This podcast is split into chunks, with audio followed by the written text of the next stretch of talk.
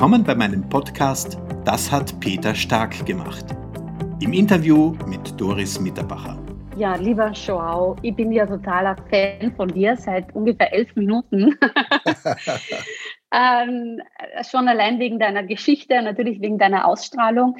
Aber ähm, du hast uns ja erzählt, Jetzt bist du anfangs irgendwie auf die Putterseite gefallen, ja, und, und durftest da in Brasilien irgendwie aufwachsen, in schöner Umgebung, adoptiert von deutschen Eltern.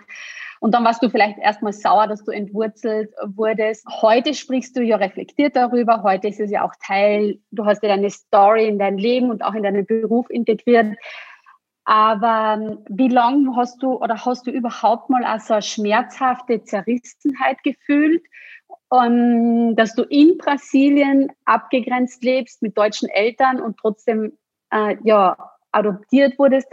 War das schon, war das schmerzhaft auch oder hast du gleich von Anfang an gewusst, hey cool, ihr habt tolles Mindset, meine Eltern haben mir alles mitgegeben, aus dem mache ich eine Story? Sehr gute Frage, äh, Doris, denn ich glaube, als, als junger Mensch so reflektiert zu sein, also bei mir war es nicht der Fall. Zumal in Brasilien war ich als der Normale. Also ich habe ja. da reingepasst einfach. Dementsprechend war da nichts unbedingt zwangsläufig anders.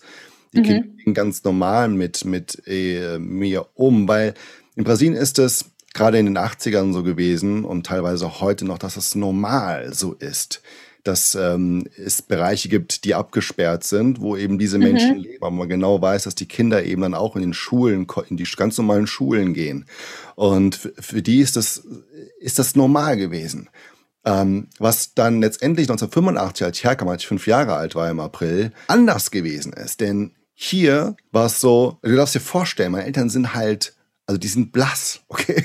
Aber mein Bruder ist, ist deutsch, er ist adoptiert worden hier aus, aus Deutschland, ja, hat ähm, mhm. Wurzeln in die USA, aber er ist halt blond, okay? Und ich war so der, und bin es immer noch, der, das braune Schaf der Familie, rein vom Äußerlichen her. Und da war schon allein das Anderssein sehr, sehr für mich ähm, strafend, weil mhm. ich mich immer zu jeder Zeit rechtfertigen musste, warum ich hier bin warum ich solche Eltern habe, warum ich solch einen Bruder habe. Also ich musste immer mein Dasein berechtigen.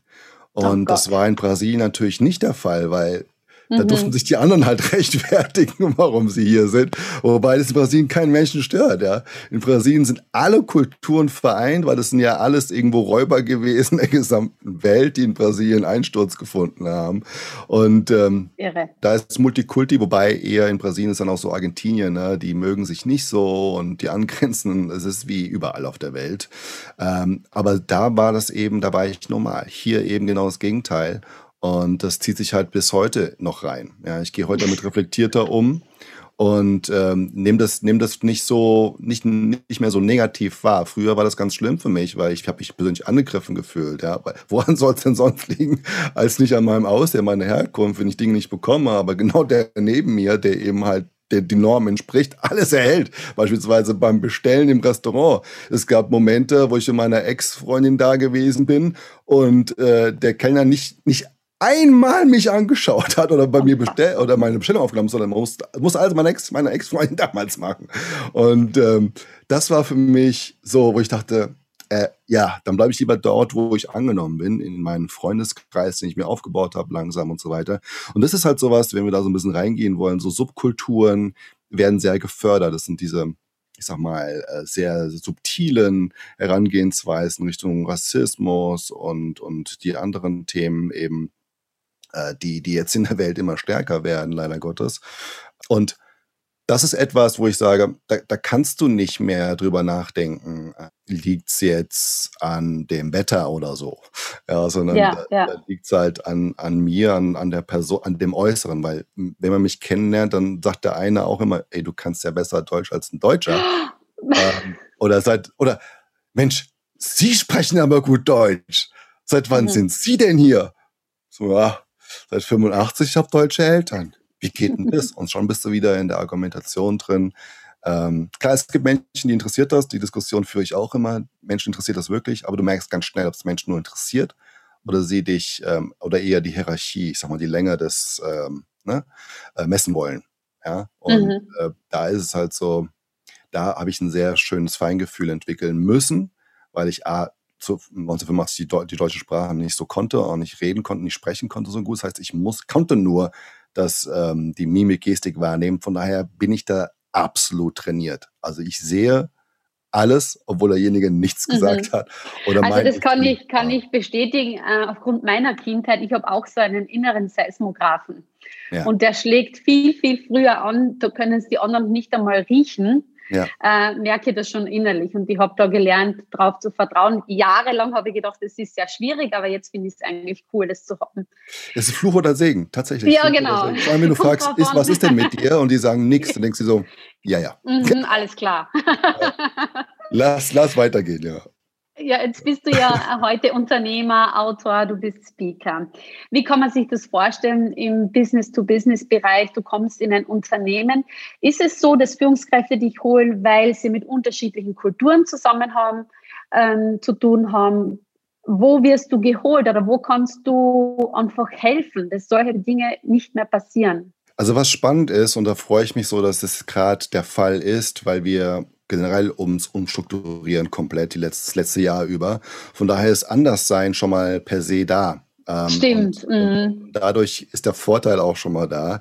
Weshalb sie damals äh, gerufen haben, ist einfach der Grund, dass sie jemanden gesucht haben, der anders ist, weil sie etwas anderes vorhatten zu tun und dementsprechend es reingepasst hat. A, der sieht anders aus. B, der ist auch ein bisschen anders im Kopf. Und, und C, könnte er passen, weil er, weil er Deut der deutschen Sprache mächtig ist. Ja, und das ist wie im Spielfilm. Wenn du halt irgendwie einen Bösewicht suchst, äh, der spielt, dann sollte er möglichst dunkel aussehen. Ja, äh, es soll passend sein. Du wirst jetzt jemanden, der dunkel ist, wahrscheinlich nicht eine, eine Hauptrolle geben, die der Held sein wird da musst du halt einen Regisseur haben, der entweder genauso die Hautfarbe hat oder nicht. Und das kenne ich, weil ich viele Freunde habe, die auch äh, in der Filmindustrie in Deutschland sind und mhm. die auch angefragt haben und gesagt haben, es tut mir leid, ich kann die Hauptrolle nicht geben, weil die Menschen wollen es nicht sehen. So, mhm. aber jetzt kommt das Ganze zum Gelten, weil dieses Anderssein, was wir Menschen haben, es ist nicht nur das Äußerliche, sondern es ist auch das ganze Geben, das Verhalten, ist jetzt gefragt. Es gibt nichts Besseres, als jetzt andere Dinge zu tun als vorher weil wie mhm. wir gemerkt haben, sind die Dinge, Dinge, die wir vorher getan haben, eben obsolet.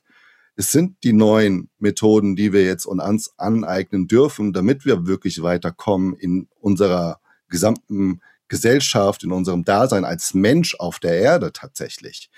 Äh, die Initiative, weniger Fleisch zu essen, ob du Vegetarier bist oder Veganer bist, das ist jetzt enorm groß geworden. Ich gehe hier zum Rewe bei uns um die Ecke, die haben ein gesamtes Abteil mittlerweile von veganen und vegetarischen Dingen, wo du vorher noch gedacht mhm. hast, was soll das hier? Ist doch Schwachsinn. Ja, nee, ja. nee. Mhm. Es ändert sich so ziemlich viel, ziemlich viel gerade. Das Bewusstsein wird einfach anders.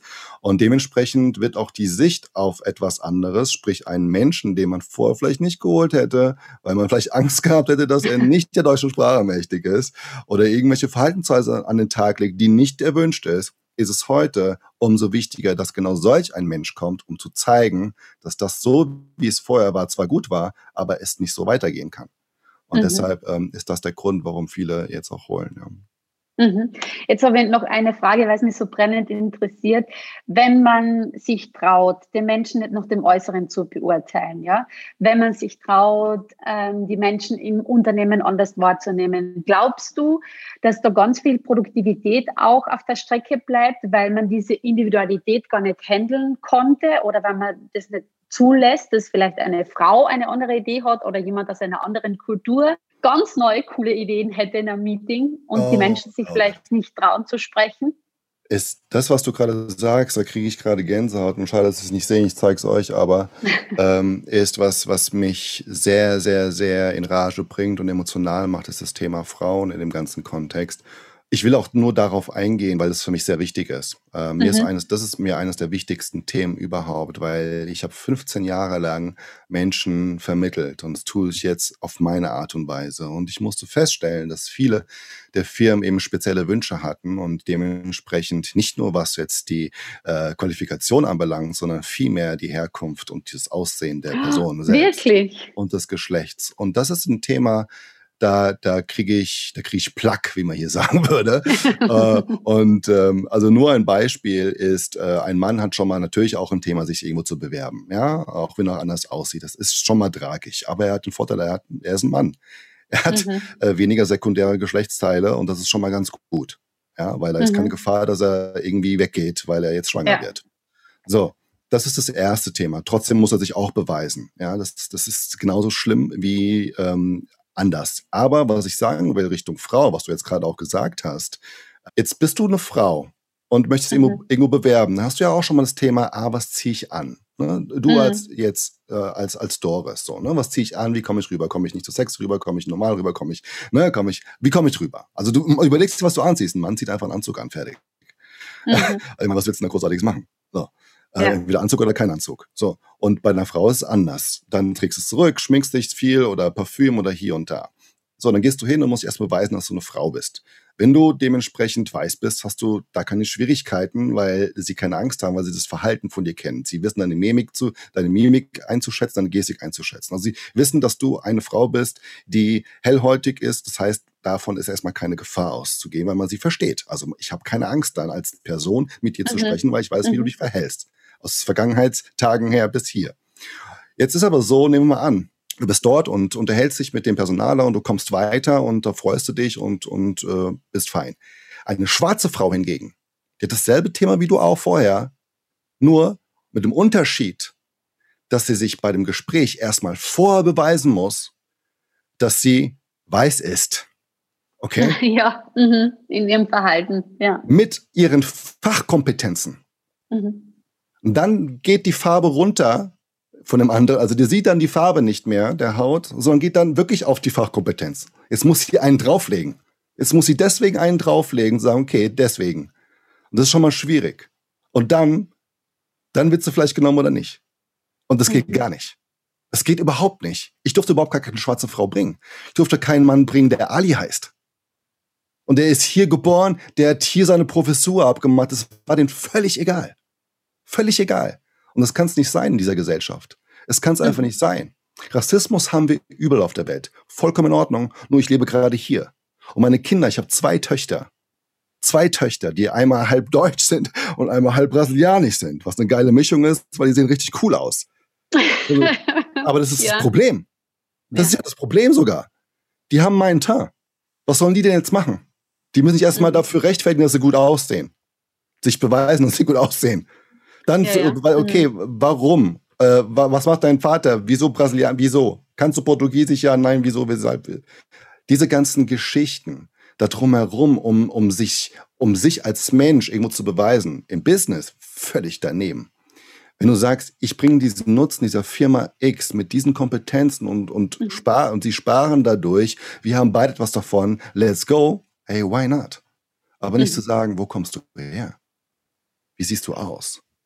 Nur um dann zu rechtfertigen, warum sie dann, ne? Dann gehst du dann ins Kleine, ne? Wenn, wenn du siehst, okay, der hat dieselben Kompetenzen, der sieht halt nur anders aus. Wo im Lebenslauf kann ich genau gucken, den Unterschied, dass ich doch den Weißen nehme? Also ich bin geflasht, Peter, du auch. Absolut, absolut. Und äh, allein in dieser Folge hast du mir schon, habe ich mich schon ertappt gefühlt ertappt, nicht berührt, äh, ertappt mhm. im, im Gedanken. Und dafür möchte ich dir schon mal ein großes Danke aussprechen, dass ich ertappt wurde, weil dort, wo ich ertappt bin, konnte ich das ändern und hast du Bewusstsein geschafft, äh, schon einmal mit dem und dieser Geschichte. Und ich bin jetzt schon gespannt in der nächsten Folge auf deine Tipps zu dieser ganzen Geschichte. Danke. Das hat Peter Stark gemacht. Im Interview mit Doris Mitterbacher.